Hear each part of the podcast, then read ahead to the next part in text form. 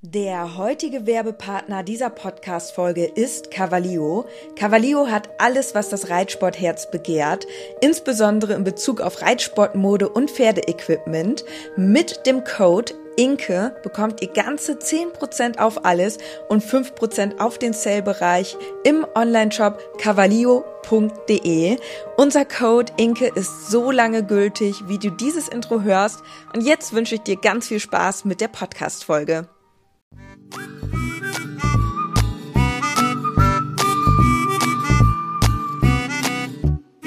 Herzlich willkommen zum Podcast Gepflegter Reitsport mit Inke und Dennis als Team Leo.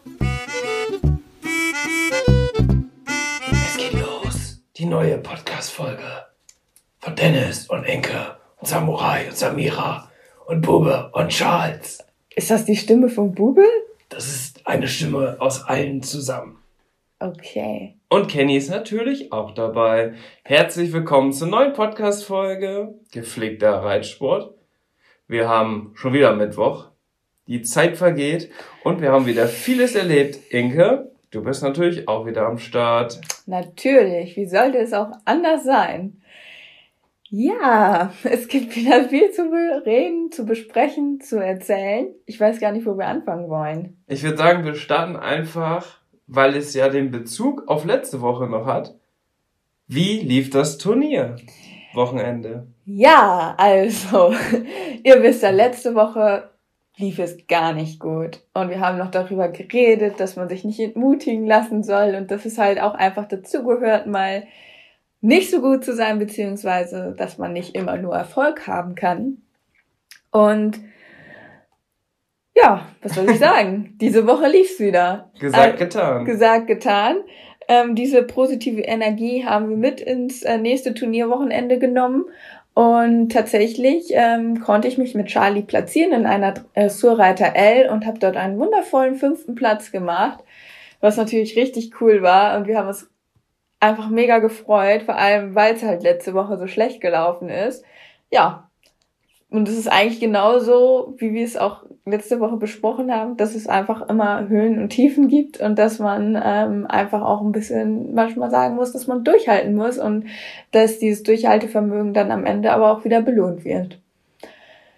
Und wie hat es angefangen? Also es war ja so, wir sind an dem Samstag zum Turnier gefahren Mhm. Und du bist mit Bube und Charlie gestartet. Ganz genau. In der genau. Prüfung.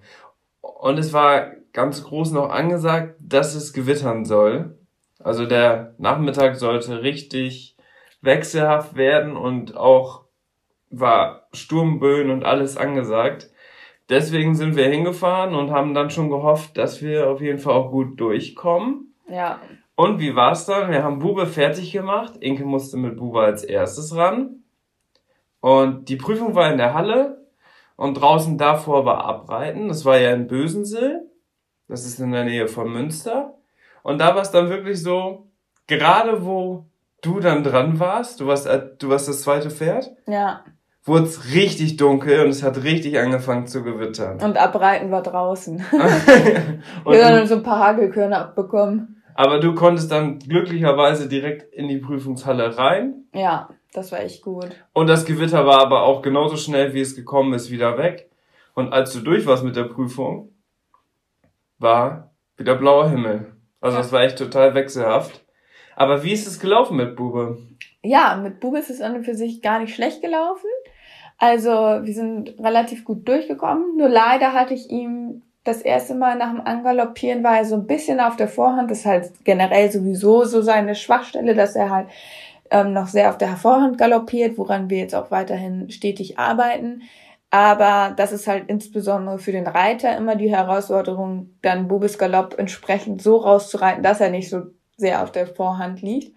Und dann war halt bei A, das ist der Punkt genau gegenüber von den Richtern, ähm, war dann halt angaloppieren aus dem Schritt und da musste man direkt die lange Bahn quasi ähm, Mittelgalopp. Mittelgalopp reiten. So, und dann bin ich halt angaloppiert und dann hatte ich die Zügel, sage ich mal, noch nicht so sehr nachgefasst und hatte die dann noch relativ lang. Dementsprechend war er dann durch dieses Angaloppieren noch ziemlich auf der Vorhand und dann im Mittelgalopp ist er dann blöderweise gestolpert. ja, das machte dann natürlich einen sehr unglücklichen Eindruck.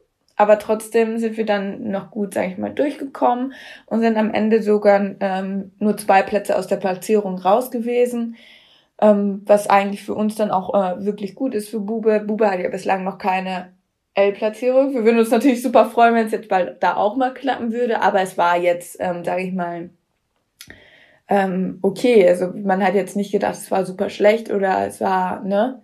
Also das war eigentlich so für uns dann in Ordnung. Ja. War halt ein bisschen ärgerlich, aber so an und für sich haben wir uns dann nachher sowieso so sehr gefreut, weil Charlie ähm, ja danach dann dran war und ähm, ich dann mit Charlie die Prüfung geritten bin und das war auch wirklich gut und dann haben wir Charlie und ich den fünften Platz gemacht und irgendwie hat diese Freude natürlich wieder alles überwogen und man hat sich dann über den Stolperer vom Bube dann auch gar nicht mehr so geärgert, sondern war dann irgendwie einfach nur happy, ähm, dass ich mit Charlie dann noch in die Platzierung einreiten durfte.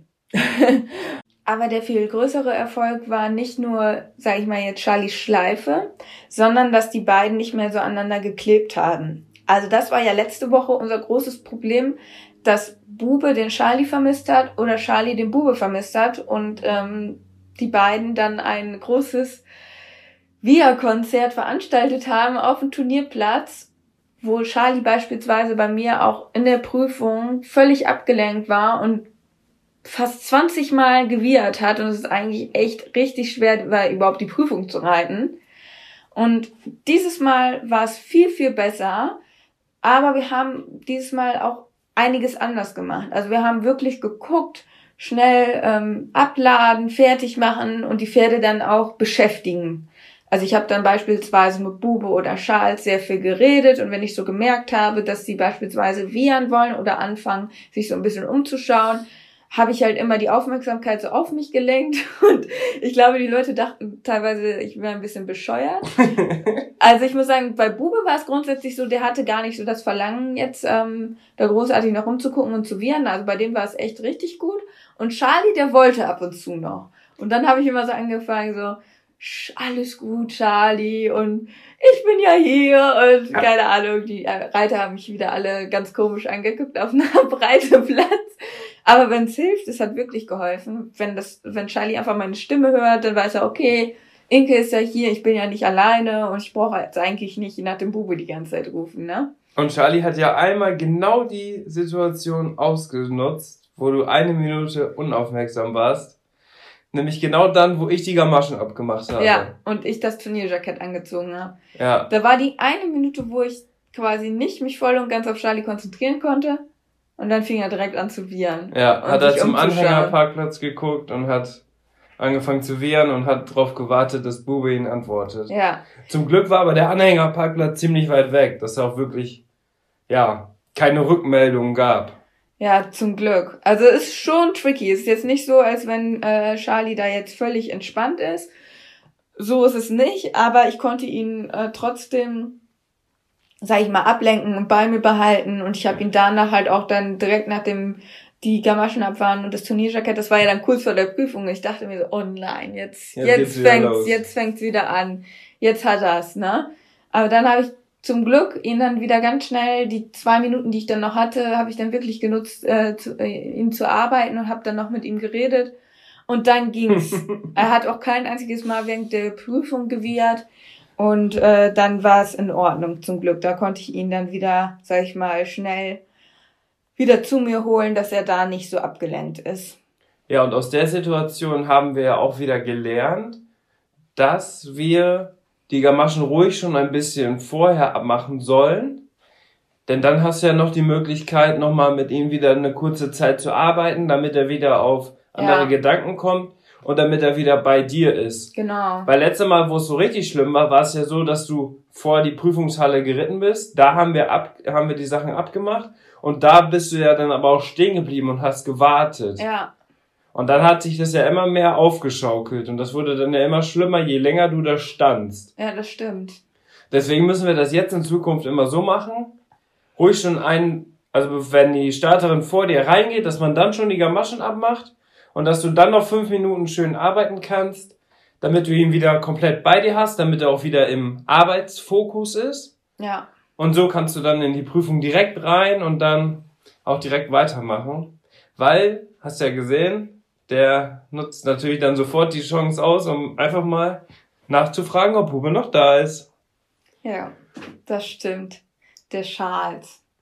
Aber es hat mich auch gefreut, dass er halt so sich dann von mir auch so beeinflussen lässt. Also, dass ich ihm halt gut zureden kann und dass er das dann auch annimmt. Es gibt ja auch Pferde, denen wäre es vielleicht total egal, wenn du halt denen gut zuredest. Die würden trotzdem ähm, wiehern und sich umschauen und gucken, wo der Kumpel ist, ne? Ja, und das also liegt das aber daran, weil Charlie auch so anhänglich ja, zu Menschen ist. Genau. Das ist ja Bube jetzt nicht. Oder Bube ist ja allgemein nicht so anhänglich auch zu Pferden und zu Menschen quasi genauso viel. Also ein bisschen, aber nicht so, ja, dass man so, auffällig merkt. Ja, nicht so intensiv wie Charlie. Also genau. Also Charlie ist schon sehr so, dass er anhänglich ist. Sowohl zu Pferden, wie beispielsweise dann natürlich auch Bube, als auch zu uns. Ja. Also wir sind auch wirklich, das merkt man immer wieder, wie er ja immer den Kontakt zu einem sucht und auch in äh, unsicheren Situationen quasi mit seinem Verhalten abfragt, was wir quasi denken. Und ja, das, ich finde das unglaublich schön halt zu merken, dass ähm, sich ein Pferd auch so auf ein selber so fixieren und prägen kann. Das mag ich halt an Charlie auch total gerne.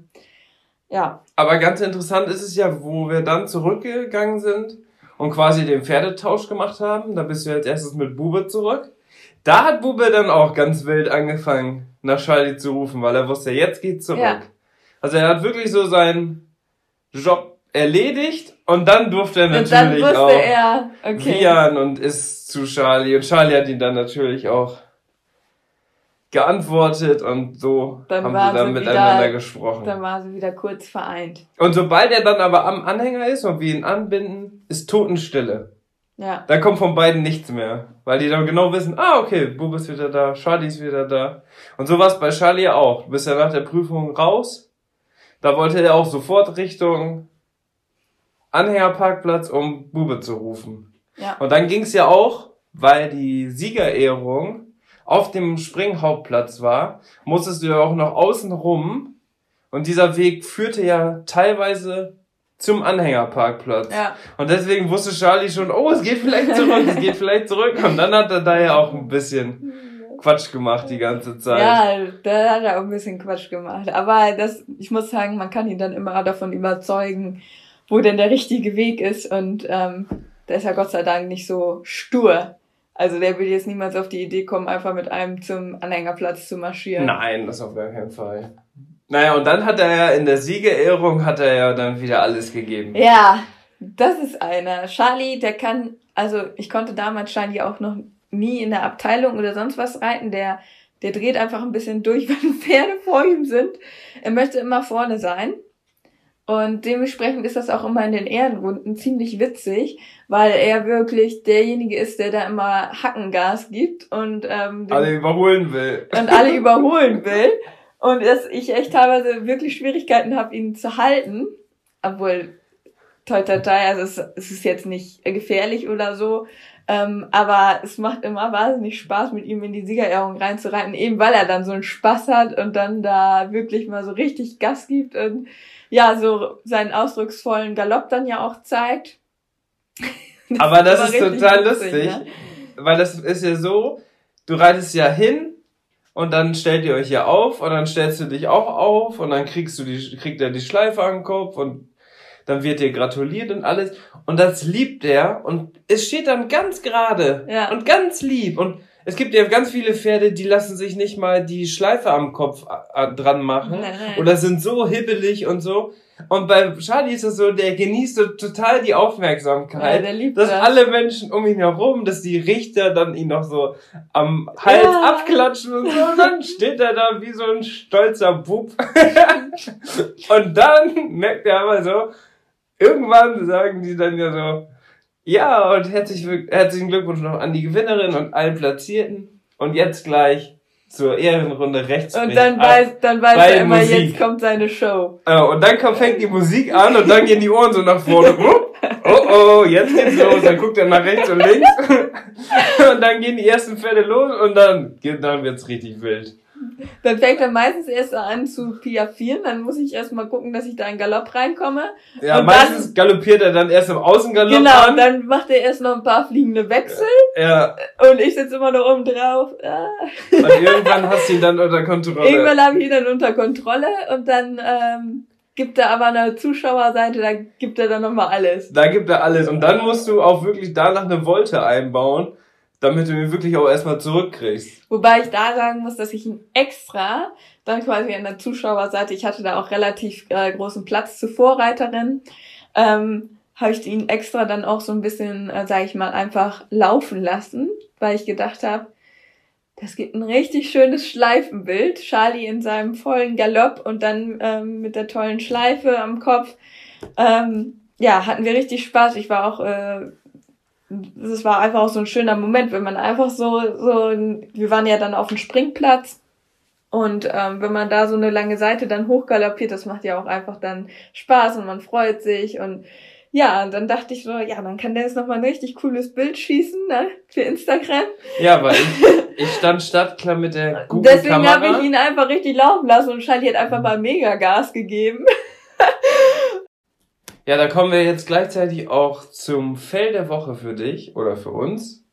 Denn ja, ich dachte dann ja, du hättest ein wundervolles Galopp-Siegerehrungs äh, geht ab Bild ge äh, geschossen mit unserer guten Kamera, weil ich hatte dich ja dann auch am Rand gesehen, wie du die Kamera in der Hand hattest.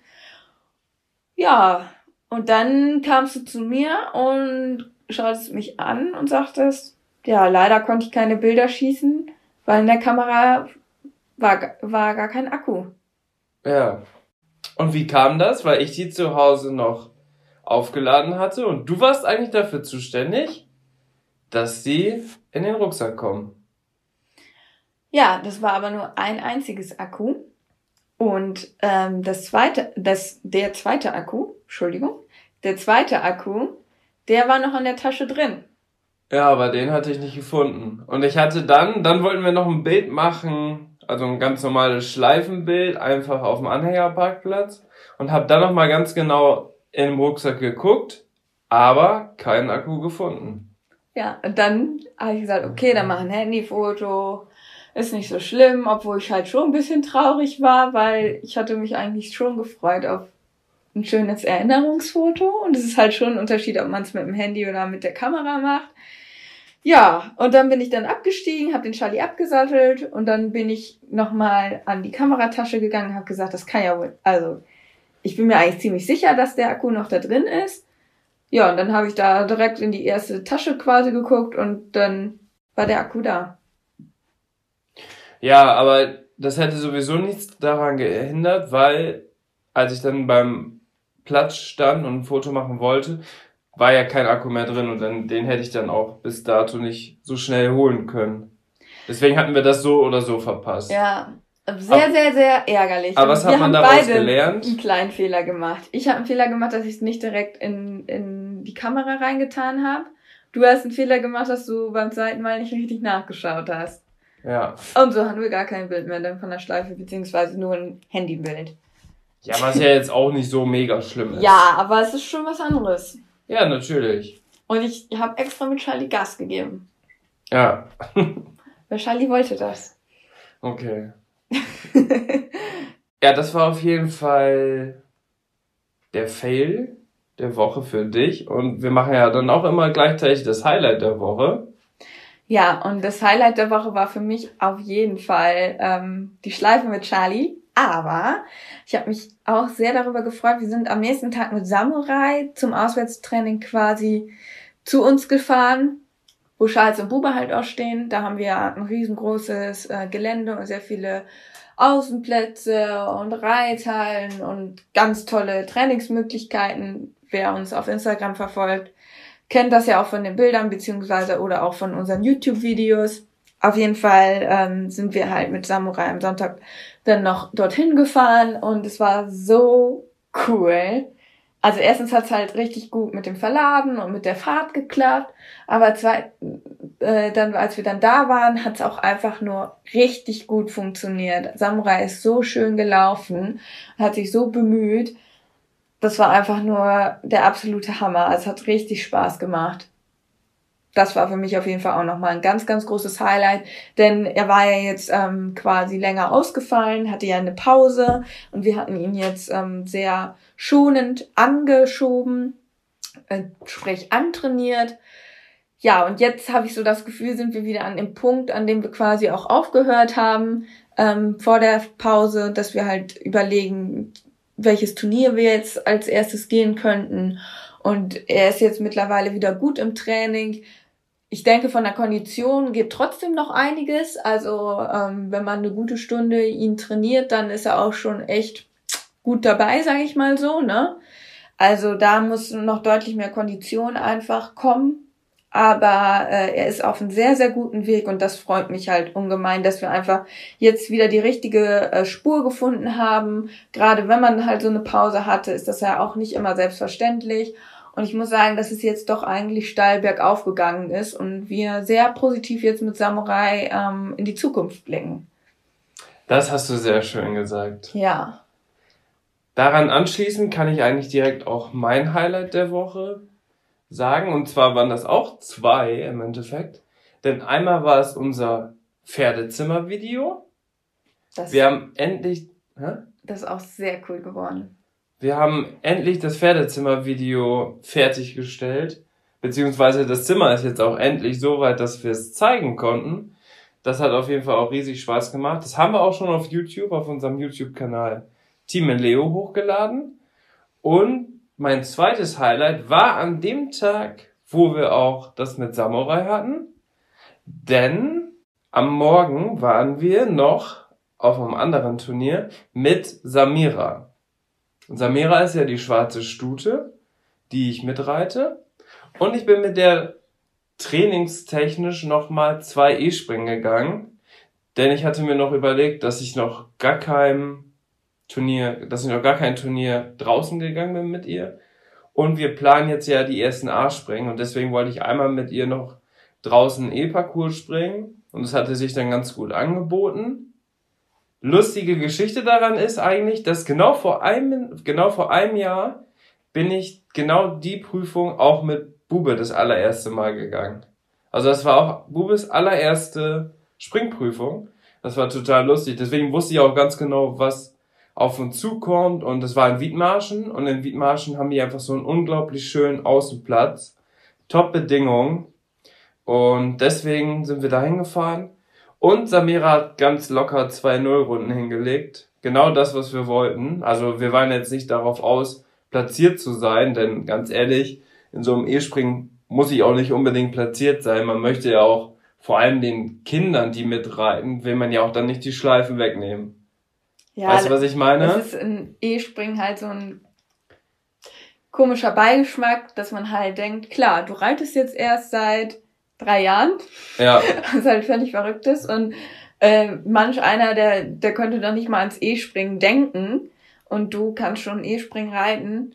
Aber es ist natürlich klar, da sind viele Kinder und als erwachsene Person ist es natürlich nicht so schön, zwischen den Kindern dann zu sein, beziehungsweise man möchte den Kindern einfach nicht die Schleife wegnehmen. Also so ist es einfach. Und, und, und deswegen ist halt mein Ziel auch dann jetzt mit beiden Pferden, mit Bube und mit ähm, Samira, halt A-Springen zu gehen. Ja. Denn da sind ja dann, da ist ja dann auch unser Alter vertreten. Genau, da ist dann auch unser Alter vertreten und ich muss sagen, ich glaube, das macht einfach dann auch viel mehr Spaß. So war es damals halt in der Dressur auch, dass du halt ja mit E-Dressur angefangen bist. Klar, irgendwie muss man ja anfangen und du dann ja tatsächlich auch mal da platziert warst, aber es schon so war, dass wir dann auch gedacht haben, naja, ich war da ja nur ein einziges genau, Mal. Genau, ein einziges Mal. Man muss natürlich auch sagen, es ist richtig schwer. Schwer. Ja. quasi ist es quasi schwieriger in der E als in, im A, jetzt abgesehen von der Höhe, ähm, platziert zu sein. Denn es ist einfach so, die kleinen Kinder mit den Ponys, ja. Die sind sowohl im Stilspringen, wenn sie schön durchkommen, als auch im Fehlerzeitspringen einfach viel besser. Da, da kann Dennis genauso schön, sage ich mal, reinreiten, aber dieser Niedlichkeitsfaktor, der dabei natürlich auch eine wichtige Rolle spielt und man könnte es den Kindern dann natürlich auch, mir geht da auch das Herz auf, wenn ich da so ein ähm, kleines Mädel oder so sehe auf dem Pony. Klar, da möchte man natürlich auch als Richter, dass die dann halt die Schleife bekommen. Ist ganz klar, das sehe ich auch so und ähm, dementsprechend war es auch damals genauso in der Dressur die kleinen äh, oder kle äh, kleinen auch Jungs, äh, die da auf den Ponys sitzen, das ist einfach wahnsinnig niedlich und ja, dementsprechend sind wir damals auch von der Dressur relativ schnell dann auf A gegangen, wo du dann ja eigentlich auch viel bessere Karten hattest, beziehungsweise. Ich wollte sagen, da ist ja dann auch der Erfolg gekommen. Ja, ganz klar. So, in der E-Dressur habe ich ja angefangen und da hatte ich dann wirklich eine Platzierung, die so gerade eben noch geklappt hatte. Ja. Weißt du das noch? Ja. Und Ansonsten hattest du da dann keine Chance. Hatte ich keine Chance. Obwohl du halt richtig gut auch durchgekommen bist. Ja, ich bin teilweise bin ich in den E-Dressur besser durchgekommen als in der A-Dressur. Aber in den A-Dressuren hatte ich dann ja jetzt schon sechs, sieben, acht Platzierungen. Und das war einfach viel einfacher. Und ähnlich wird es dann ja auch, auch, beim Springen sein. Und ganz davon abgesehen war es halt auch schwierig zwischen den kleinen Pferden eher mit Bube. ja, dann teilweise das kommt auch natürlich in den Abteilungen, die sind dann ja teilweise wirklich Schritttempo getrabt. ähm, ja, aber ich finde halt auch, klar muss man mal gucken, wie das dann im A so klappt, aber es ist natürlich, finde ich, ein ganz anderes Feeling, ne? Also ich, ich, ich glaube, es macht einfach viel mehr Spaß dann noch für uns, ähm, dann da aufs Turnier zu fahren und dann so ein A-Springen mitzuerleben, als jetzt so ein E-Springen. Ja, und genau deswegen war mein Ziel, mit Samira zwei Nullrunden zu machen, aber ich durfte damit nicht platziert sein. deswegen ähm, starteten wir ja mit dem Stil E-Springen und da habe ich dann auch einfach ein bisschen unter Tempo bin ich geritten und habe einfach jeden Sprung schön einzeln angeritten um einfach auch ihr die Sicherheit zu geben. Ja. Denn bei ihr ist ja das Problem, dass sie bei der Besitzerin stehen bleibt. Bei mir hat sie es jetzt glücklicherweise noch nicht gemacht, aber wir wollen das ja so weit erarbeiten, dass es mit der Besitzerin auch klappt. Das ist ja auch der Grund, warum ich sie reite. Und wir wollen sie jetzt auch in der Dressur noch viel weiterbringen. Sie soll jetzt auch mit mir dann demnächst jetzt A-Dressur gehen. Und deswegen wollen wir halt einfach, ja, wirklich auch sowas ausprobieren und einfach weiterkommen das ist ja einfach auch das Ziel, weil sonst bräuchte ich das ja auch nicht machen, mit der loszufahren. Und deswegen, ja, bin ich dann das Stil springen gegangen, ein bisschen untertourig, aber war ja auch einfach so geplant. Hab dann eine 7-0 bekommen und mit 7-0 war man glücklicherweise nicht platziert, sondern war ich so zwei, drei aus der Platzierung raus. Und dann kam das Fehler-Zeitspringen. Dort habe ich das Tempo schon ein bisschen angezogen, also da hatte ich einfach ein ganz schönes Grundtempo und wollte auch natürlich auch testen, wie sie sich verhält, wenn wir jetzt das Tempo mal ein bisschen aufnehmen im Parcours.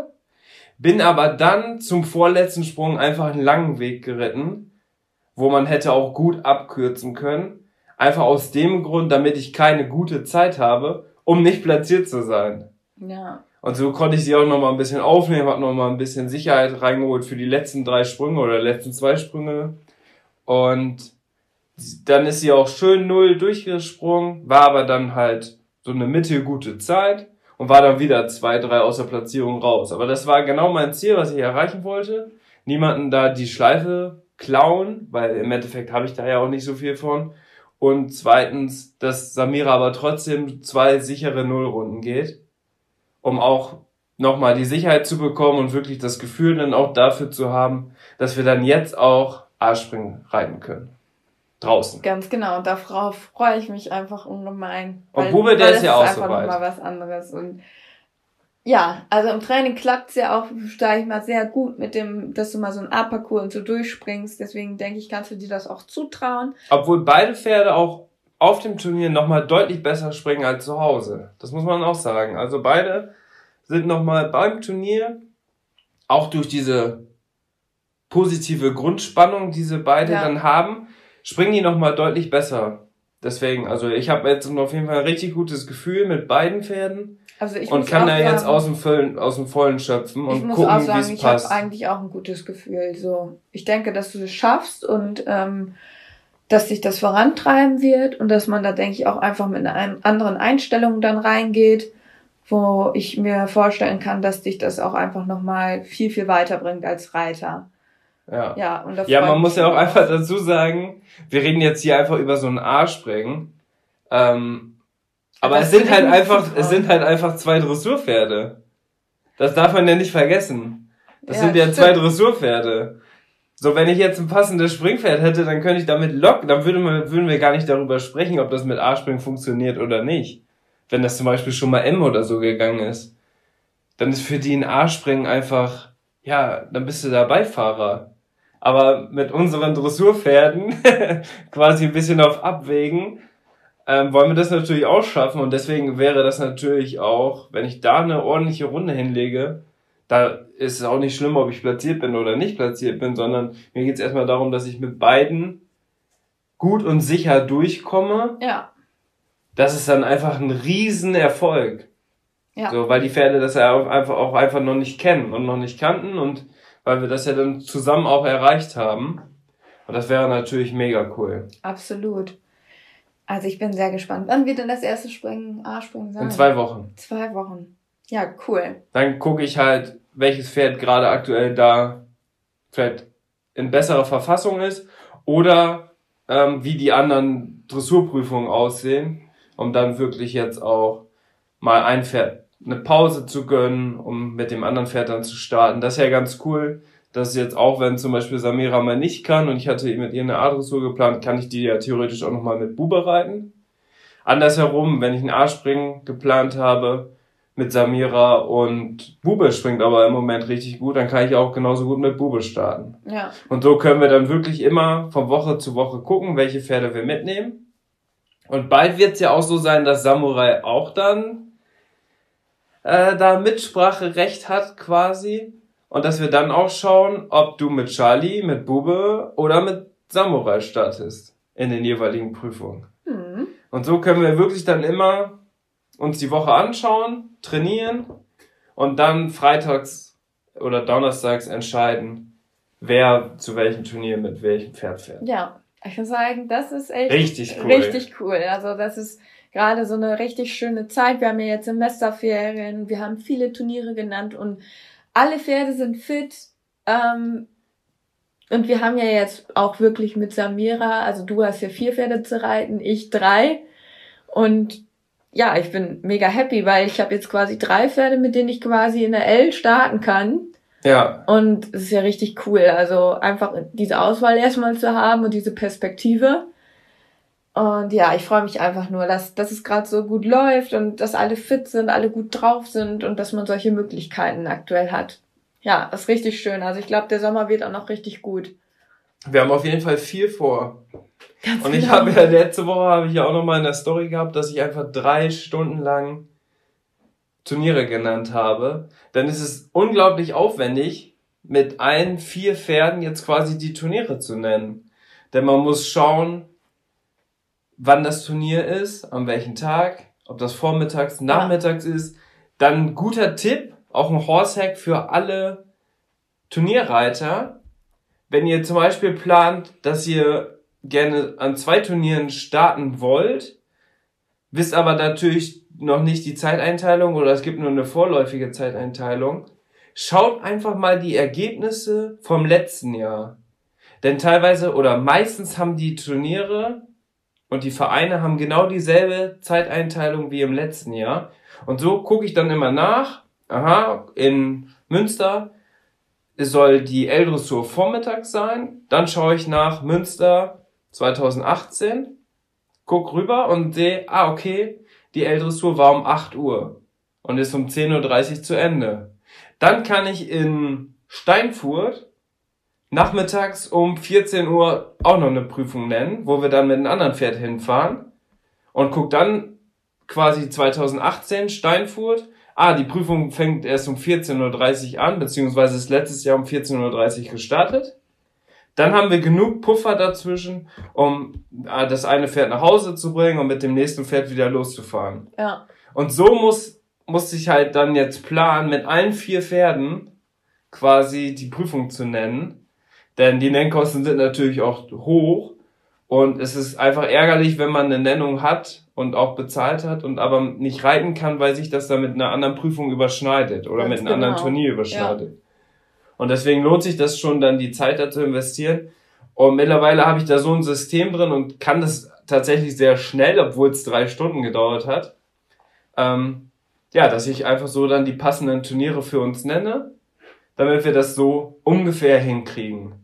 Ob es dann mhm. letztendlich wirklich so kommt, das ist nochmal was ganz anderes. Und vielleicht haben sie doch nochmal was anderes verschoben oder so. Ja. Aber ähm, in den meisten Fällen geht das so gut. Und dann können wir wirklich auch die Turniere, die wir genannt haben, auch reiten. Ja, du bist der Turniermanager. Ich halte mich da immer komplett raus, weil es wäre einfach ein riesen Chaos, wenn quasi wir uns auch noch zwischen diesen Nennungen absprechen müssen. Ey, ich möchte das nennen, nein, ich möchte aber das nennen und dann überschneidet sich das und hey, überschneidet sich das und nee, dann musst du das nennen. Und das wäre alles viel zu kompliziert. Ja. Das haben wir eine Zeit lang gemacht, aber es war total schwer zu organisieren. Und dann haben wir, habe ich gesagt, komm, mach du das alleine, dann hast du das alles so im Blick und kannst das so einteilen, dass es passt, anstatt dass wir uns stundenlang irgendwie absprechen müssen und Kompromisse machen müssen und ja, dementsprechend, du bist jetzt der Turniermanager von uns und machst das. Genau. Dann geht das eigentlich immer nur so, ich sitze hier unten am PC und schreibe alles auf und dann rufe ich immer nur so hoch, Inke, was hältst du von der Aufgabe L7? Ist auf dem 60er Viereck. Dann guckt sie sich die Aufgabe an ja, die mit Charlie und mit Samurai wird die funktionieren. Alles klar, zack, und dann nenne ich die. Und so planen wir dann quasi unser Turnier. Ja. Gut, dann haben wir das auch geklärt und ich habe natürlich auch ein Fail. Aber nicht in der letzten Woche, sondern, das ist schon ein kleines bisschen länger her, aber das ist die Story, die ich letztes oder die ich in der letzten Podcast-Folge erzählen wollte. Da ist mir was passiert, Leute. Das ist richtig übel. Das hat tatsächlich gar nichts mit Pferden zu tun. Aber die Geschichte ist so kurios, dass man die einfach erzählen muss. Weil man kann sich sowas auch nicht ausdenken. man muss sowas erlebt haben.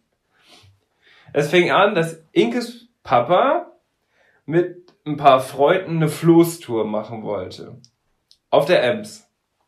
Von Rheine aus. Und das ist einfach so, dass sie sich einen Floß gebaut haben oder auch ihre Brüder zusammen haben einen Floß gebaut und machen damit immer so ein, zweimal im Jahr so eine Tour. Richtig cool.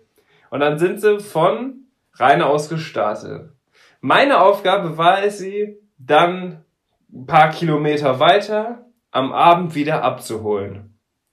Und ich hatte die Information, dass ich sie an einem Steg abholen muss was aber jetzt nicht so ideal liegt, um da wirklich auf festen Straßen hinzufahren. So, da hatten, da wurde ich auch schon vorgewarnt, aber die haben gesagt, ja, da gibt's so einen Schotterweg, da kannst du reinfahren und dann kommst du direkt an den Steg. Und da laden wir dann das Floß auf und fahren dann wieder nach Hause quasi. Gut, gesagt, getan. Ich bin losgefahren mit dem Bulli und dem Anhänger hinten dran und bin erstmal so nach Gefühl gefahren. Ja. Ich wusste ja ungefähr, wo der Steg ist, hatte im Navi eine Adresse angegeben, die ziemlich in der Nähe ist. So, und bin dann erstmal gefahren. Dann kam aber folgendes Problem. Die Straßen wurden immer schmaler. Und irgendwann kam ich in ein Naturschutzgebiet rein. Dass es ein Naturschutzgebiet ist, das wird gleich noch relevant. Auf jeden Fall bin ich gefahren und gefahren und gefahren. Und das Navi hatte gesagt, ja, jetzt kann man hier rechts fahren und ich fahre rechts. 300, 400 Meter weiter kam Pöller. Da ging es nicht weiter. Und da habe ich gesagt, oh Mann. Das war einfach so schmal, dass man nicht wenden konnte. Vor allem hatte ich auch noch den langen Anhänger, mhm. wo das Floß drauf muss, hinten dran. Deswegen musste ich die 400 Meter erstmal rückwärts zurückfahren. Das war natürlich sehr aufwendig, müsst ihr euch vorstellen, durch so ein Waldgebiet. Bin ich schön langsam dann zurückgefahren. Da kamen auch ganz viele Fahrradfahrer und Fußgänger lang. Ne? Das war einfach so auch so ein Weg, wo viele Spaziergänger unterwegs waren. Und ja, das hat bestimmt schon mal eine Viertelstunde gedauert, die 400 Meter rückwärts wieder zurückzufahren. Oh Mann. Mit dem langen Spann. Dann dachte ich, ah, ich bin hier von rechts gekommen. Ich fahre lieber wieder rechts lang zur Hauptstraße und versuche mich von da aus dann nochmal wieder neu zu orientieren. Ja. Fahre ich rechts rein und merke dann keine 50 Meter später, oh, irgendwie kommt mir das hier gar nicht bekannt vor. Und die Wege wurden noch schmaler. Oh je. Die wurden schon so schmal, dass fast die Büsche ans Auto gekommen sind. So nah waren die schon dran. Dann bin ich immer weitergefahren und dachte so, okay, ich hoffentlich komme ich hier gleich irgendwie raus. Weil da wird's dann auch richtig wellig und richtig kurvig, dass ich auch nicht da rückwärts wieder rumfahren konnte. Also die 400 Meter Strecke vorher, die waren halt einfach gerade. Ja. Und so konnte man ja gut rückwärts fahren. Aber da hätte ich dann über um Kurven auch noch rum müssen. Oh Gott. Deswegen bin ich halt da ganz entspannt lang gefahren. Und die Wege wurden immer kleiner, immer kleiner. Bin an so einem Haus vorbeigekommen. Das Haus spielt auch gleich eine Rolle. Und bin dann noch ungefähr 150 Meter weitergefahren.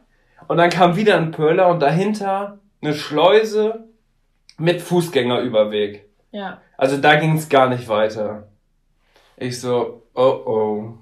Jetzt habe ich aber richtig. Jetzt ist richtig scheiße. Guck im Rückspiegel, kommt da ein Mann, 45 Jahre, großer, aber so ein schmächtiger Typ. Kommt mit dem Fahrrad an und haut mit der Hand voll hinten auf den Bulli drauf. Und ich sitze auf dem Fahrersitz, ne? Und ich sage, was ist das denn, ne? Macht das Fenster so einen Spalt runter. Der schreit mich an, steig sofort aus, zieh den Schlüssel ab, ich hau dir eine rein, ich ruf die Polizei. Das waren die Informationen, die er mir gegeben hat. Ich soll das Auto ausmachen, Schlüssel abziehen, ich werde verprügelt und er ruft die Polizei. So. ich so, äh, sorry, ich habe mich verfahren. Ja, du bist hier mit. Und dann meinte er, du wärst hier mit 40 lang gefahren. Bist du wahnsinnig? Hier ist Naturschutzgebiet. Ich bin da höchstens, allerhöchstens mit 20 lang gefahren. Denn es war einfach so ein schmaler Weg. Da, also, du konntest keine 10 Meter weit gucken. Da bin ich mir sicher nicht mit 40. Aber egal. Ich war ja dann da. Der Typ mega ausgerastet, wollte die Polizei rufen. Ich so, ja, tut mir leid, tut mir leid, ganz entspannt. Ich bin auch ganz ruhig geblieben, weil ich hatte auch wirklich, ich konnte ja nicht auch nicht abhauen. weil ich konnte mit dem Auto ja nicht drehen und ich konnte auch nicht geradeaus weiterfahren. Also ich war in der klassischen Sackgasse. Und da war einfach das Problem, dass äh, der einfach mega aggressiv war Oh und dann angefangen hat zu telefonieren. Hat er gedacht, habe ich gedacht, der ruft die Polizei an. Ist er zu seinem Fahrrad hingelaufen, das hat er da dann stehen lassen. Ich bin dann ausgestiegen, habe den Anhänger losgemacht und den Anhänger schon mal so im Gebüsch gewendet. Und dann meinte er zu mir, ja, dreh den Bulli um, dreh den schon mal um, ich warte hier. Und dann ist er, hat er da gewartet, hat irgendwie nochmal mit jemandem telefoniert. Ich bin wieder im Bulli gestiegen, habe den Bulli gewendet, habe den Anhänger wieder dran gebastelt.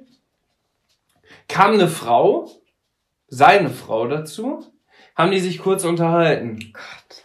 Ich so, was ist hier denn jetzt los, ne? Wollen die mich jetzt verarschen oder was? Und er hat sich so ganz provokant einfach mitten auf den Weg gestellt mit seinem Fahrrad, um quasi wie so eine Straßensperre zu simulieren.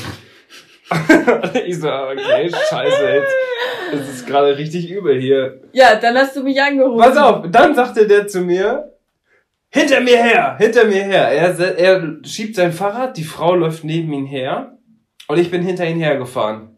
In Schrittgeschwindigkeit. Da habe ich dann die Chance genutzt und Inke angerufen und habe gesagt, Inke, hier ist was mega Gruseliges. Ein Typ will mich verprügeln, der, der will die Polizei anrufen, weil ich hier in Naturschutzgebiet reingefahren bin und der meint, ich wäre 40 gefahren, aber ich bin, hier kann man maximal 15 fahren. Und dann irgendwie, ja, das ist ja ganz, also lass dich darauf nicht ein und was ja, ich fand das voll gruselig. Ich habe gesagt, lass dich da bloß nicht drauf ein und das kann man ja gar nicht beweisen, wie schnell du gefahren bist.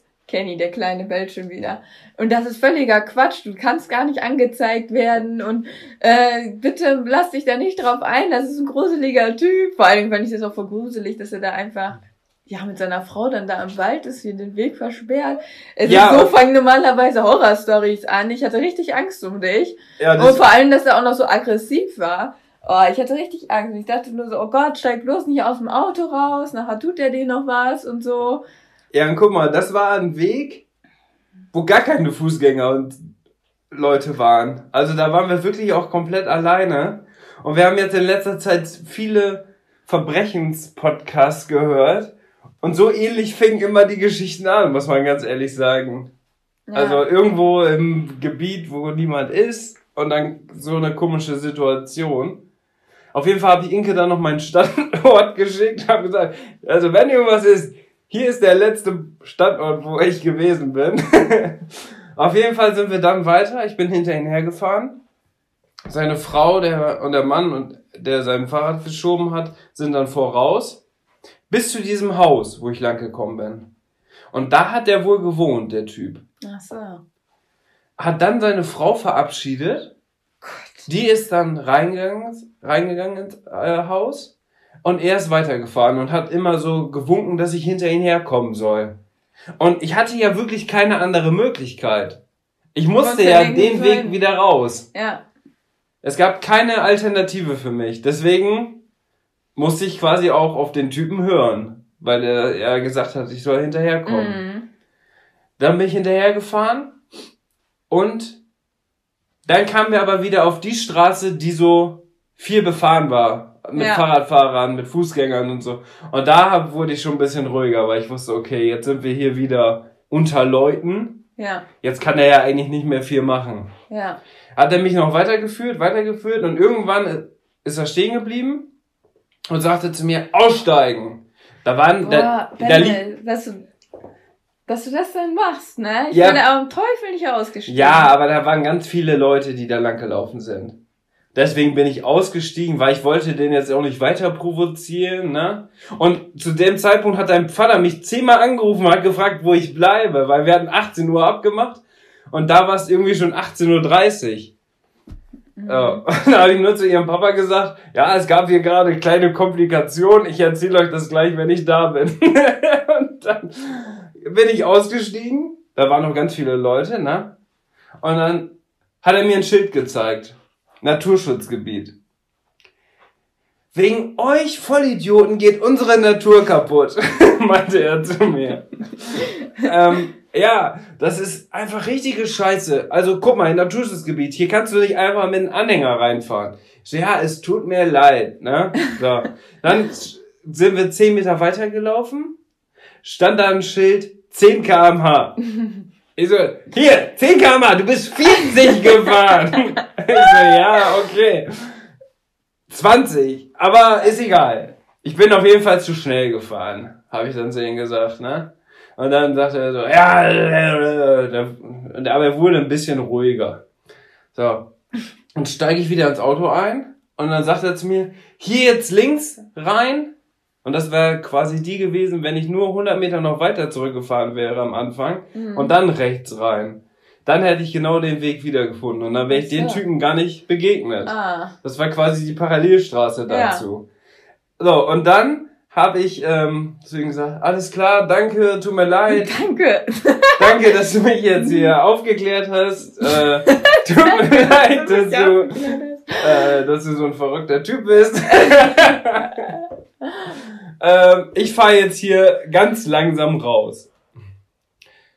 Und dann hat er gesagt, ja, wo willst du denn überhaupt hin? Ich so, ja, ich muss zu so einem Bootsteg, um da äh, welche abzuholen. Ah, okay, ja, ja. Aber da darfst du eigentlich auch nicht rein. Ist auch Naturschutzgebiet. Ich so, okay, dann ähm, werde ich einfach vorne an der Hauptstraße warten, mich da hinstellen und dann ziehen wir einfach, dann ziehen wir einfach ähm, das Floß quasi bis zur Straße hoch und laden es da auf, damit ich nicht da ins Naturschutzgebiet reinfahren muss. So. Dann hat er gesagt, gut, dann hier jetzt links, 300 Meter weiter, dann rechts und dann bist du wieder auf der Hauptstraße und dann ein bisschen weiter rechts, äh, ein bisschen weiter noch fahren und dann kommt auf der rechten Seite der Schotterweg, wo du reinfahren musst, aber ja eigentlich nicht darfst. Ich so, okay, dann bleibe ich genau auf der Straße. Genau so, sagt er dann. So, alles klar. Aber er sagt, Gut, tschüss, ne? Bin dann eingestiegen. Dann kam er mit seinem Fahrrad an, hat sich nochmal an Fenster gestellt und meinte dann zu mir, ja, und nächste Mal hau ich dir erst einen auf die Fresse, bevor ich mit dir rede. Meinte der Typ zu mir. Ich Ja, so, ein Typ, ey. Ah, das ist ja nicht nett. Aber okay, dann habe ich die Scheibe hochgemacht, bin losgefahren. Natürlich ganz langsam, ne? nicht, dass er nochmal völlig am Rad dreht. Guck im Rückspiegel. Ich will einfach weggeheizt. Nein, dann, der hatte ein richtig schnelles Fahrrad. Der hätte, der hätte mich eingeholt. Ja, pass auf, dann gucke ich im Rückspiegel. Jetzt könnte ja eigentlich die Geschichte schon zu Ende sein, ne? Aber die wird noch kurioser. Ich gucke im Rückspiegel, der fährt wieder nach Hause. Hm. Ich fahre in die andere Richtung und dachte so, Gott sei Dank, endlich geschafft. Inke angerufen, hab zu ihr gesagt, du, der ist weg, ähm, ich fahre jetzt hin, ich versuche die jetzt zu suchen. Guck in dem Moment im Rückspiegel und sehe, wie der Typ, wie so ein Verrückter, auf seinem Fahrrad hinter mir herfährt und wiederkommt. Ich so, oh nein, er kommt wieder. Inke, er ist wieder da. Er ist wieder da. Er haut wieder auf den Bulli drauf von hinten und stellt Voll sich, frech, ey. stellt sich neben den, äh, stellt sich neben mir wieder. Ich mach die Scheibe so einen Spalt wieder runter. Er so, bevor du dich jetzt wieder verfährst und noch andere Leute hier aufregst, meinte er, und noch andere Leute auf, als ob ich hier andere Leute aufregen würde, führe ich dich jetzt dahin, wo du hin musst. Mir nach. Und dann hat er wieder so eine Geste gemacht und dann fährt er voran, ne? Und der ist aber bestimmt 25 gefahren, aber man durfte da ja nur 10 fahren, ne? Deswegen kam ich gar nicht mit dem Auto hinterher. Und äh, er fuhr voran, ne, wie so ein Bekloppter. Ich hinterher gefahren, bin auch so 15 gefahren, habe ich mir richtig, was, Oh. hab ich mir richtig was zugetraut. Und dann habe ich dich wieder angerufen und habe gesagt, Inke, ich glaube, das Blatt hat sich gewendet. Er bringt mich ja jetzt hin, wo ich hin muss. und Inke so, ja, pass auf, nicht, dass er dich irgendwo anders hinbringt. Man weiß ja nie, was mit solchen Leuten los ist. Und habe ich gesagt, ja, aber vom, vom Navi her passt es ganz genau, da wo wir jetzt gerade hinfahren. So, wir also hingefahren. Und dann kam der Weg rechts ins Sch- Naturschutzgebiet. Da war auch ein Pöhler. Den hat aber dein Papa schon umgeklappt, damit ich da reinfahren kann. Ja. Der Typ fährt da mit dem Fahrrad, sieht dann, dass der Pöhler umgeklappt ist und winkt mich dann so rein, dass ich jetzt so einen größeren Bogen rei äh, Ja. reiten, ich reiten, sag ich schon. Aber der darf das dann bestimmt, wer ins Naturschutzgebiet fahren Ja, genau. Der, der, der, Ja, alles klar. Der war der Ranger. Ja, ist klar. Der hat dann die Berechtigung, alles da zu machen und so, aber falls jemand anderes auf die Idee kommt, Ja, ja, genau. So, pass auf. Dann hat er sich so richtig so engagiert, hat er mir gezeigt, ich muss einen größeren Bogen machen, damit ich mit dem Anhänger da auch rumkomme, ne? Und dann sag ich so zu Inke, also, wenn die Geschichte vorher jetzt nicht passiert wäre und er mich nicht hätte verprügeln wollen und die Polizei rufen und dies und das, dann wäre es jetzt eigentlich eine richtig nette Situation und ein richtig netter Typ, weil der mich da ja extra hinbringt. ja, Er opfert ja seine Zeit, um mich dahin zu bringen. ja, Oh, ich fahre den Schotterweg, sehe auf dem Navi, oh, ich komme immer näher, ich komme immer näher. Ich so, jetzt habe ich es gleich geschafft. Dann fahren wir so noch an so ein Maisfeld vorbei und irgendwann kam dann so eine Lichtung, da war der Bootsteg und da haben die Bekannten von deinem Papa haben mir schon zugewunken, weil die den Bulli natürlich erkannt haben. Das war ja der Werkstattwagen, ne? Und winken mir zu und dann sagen die, und dann sag ich so, oh Gott sei Dank, da sind sie, ich hab's gefunden, ne? Ich stell mich da hin, der Typ mit Fahrrad ist auch da, stellt sich da hin, ich steig aus und genau in dem Moment sagt er zu den Bekannten von dein, oder zu den Freunden von deinem Papa, ja, ähm, ich war so nett, ich war so nett und hab den jungen Mann hierher gebracht, der wusste nämlich nicht, wo er hin muss. Ähm, ich wünsche euch noch einen schönen Abend. Tschüss. Und dann radelt der weg. Dann ist er einfach abgehauen. Ich steig aus, steht er so, total schockiert. Und die so zu mir, Ah, Dennis, endlich hast du uns gefunden. Oh, der, der Typ war ja nett, ne? Dass er dich hier extra hingebracht hat. Ich ja, das war richtig nett. Aber jetzt erzähle ich euch erstmal die Geschichte vorher. da hat der Typ einfach so auf richtig nett getan, weil er gesehen hat, oh Scheiße. Das sind ja erwachsene Leute, die ich da abhole. Dann dachte wahrscheinlich, dass du so ein paar Jugendliche ab. Da hat er gedacht, dass ich ein paar Jugendliche abhole, die da eine Sauftour machen und vielleicht sogar noch ihren ganzen Müll da liegen lassen und wirklich die Natur kaputt machen. Hätte ja sein können. Weil ich war ja auch ein junger Typ, der da extra mit so einem Anhänger rumfährt. Wie so ein bekloppter 40 bin ich gefahren, locker. Und ähm, naja, dann habe ich zu denen gesagt, ja Leute, der wollte mich verprügeln. und der dachte einfach so dann, oh nein, äh, das ist hier ja eine richtig nette Truppe. Alle älter, älter als ich sogar selber. Und hatte, war dann, glaube ich, auch so ein bisschen, äh, ja, schockiert darüber, dass, dass, dass ich jetzt solche Leute abhole und nicht so Jugendliche. Und ich hätte mir, ich hätte mir, ich wäre mir ganz sicher gewesen, der hätte bestimmt noch mal eine richtige Ansage gemacht, wenn ich da jetzt so eine Gruppe Jugendliche abgeholt hätte, um sich dann noch mal wichtig zu machen. Klar. Ihr kommt hier nie wieder her und so und so. Aber nein, da hat er sich das bei denen natürlich nicht getraut und hat einen auf richtig lieb gemacht. So ein Typ. Einige Leute, ne? Und ich dachte die ganze Zeit nur so, oh Gott, Hilfe. Ja, und das war, da? das war natürlich dann Gesprächsthema Nummer eins. Wahnsinn. Ja. Das war die Story. Das war die Story. Dein Fail. Das war wirklich ein Fail. Boah. Vor allem, sowas habe ich auch noch nie erlebt, dass jemand einfach so, ja, auch, auch so droht, ne? Boah, ich will auch Also alleine, alleine deswegen hätte ich den Typen ja schon anzeigen können. Ja, es geht gar nicht. Auch weil der zweimal voll gegens Auto gehauen hat. so. Also, das war klar, hat er so mit der Hand einfach so dran geklopft, da ist natürlich nichts kaputt oder so, aber sowas macht man ja auch nicht. Nee. Also der hatte total nicht. den Auftrag, wahrscheinlich sein Gebiet da. Ja, sind vielleicht schon ein paar mehr mal reingefahren und das äh, war ja, wahrscheinlich ein Dorn im Auge. Dass ja, da wirklich. Häufig sich mal Leute vielleicht auch verfahren und äh, ja. Als ob der da am Fenster saß und den ganzen Tag darauf wartet, dass da irgendjemand langkommt, den er belangen kann. Ja. Oh, Manche Leute. Das war ein Typ. Naja, und dann haben wir es ja endlich geschafft. Und dann wird's auch noch richtig lustig, weil die waren natürlich auch alle super drauf. Habe ich denen die Geschichte erzählt. Das war natürlich sehr amüsant. Dann haben wir das Floß auseinandergebaut. Da habe ich auch noch mitgeholfen und so. Das war richtig lustig. Also eine richtig coole Truppe. Und dann haben wir das Floß natürlich dann noch weggebracht und die sind dann noch weitergezogen.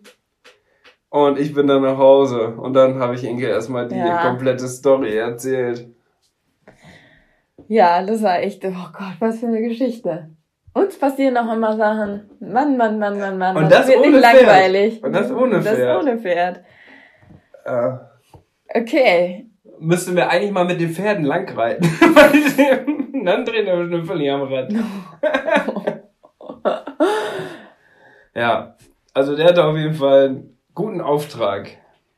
Jetzt habe ich euch die Wahnsinnsgeschichte vom Naturschutzgebiet und von der Polizei und von diesen komischen Typen erzählt. Der Podcast, den wir aufgenommen haben, ist unglaublich lang geworden. Deswegen haben wir uns dazu entschieden, dass wir zwei Teile machen. Der erste Teil endet jetzt quasi hier, an dieser Stelle. Und wir bedanken uns auf jeden Fall, dass ihr wieder dabei wart. Inke, möchtest du auch noch was sagen? Vielen Dank. Vielen Dank. Wir haben jetzt zwei Stunden lang gequatscht. Ich bin ein bisschen gaga. Fertig. Ich bin fix und fertig. Ja, du hast auch eine Pudelmütze auf und wir haben 34 ja. Grad. Also Inke ist ein bisschen verrückt. Ich bin ein bisschen durcheinander. Auf jeden Fall war das jetzt das Ende dieser Folge. Nächste Woche kommt dann der, der Teil 2. der Teil 2. Und da haben wir darüber gesprochen, was ihr uns gefragt habt.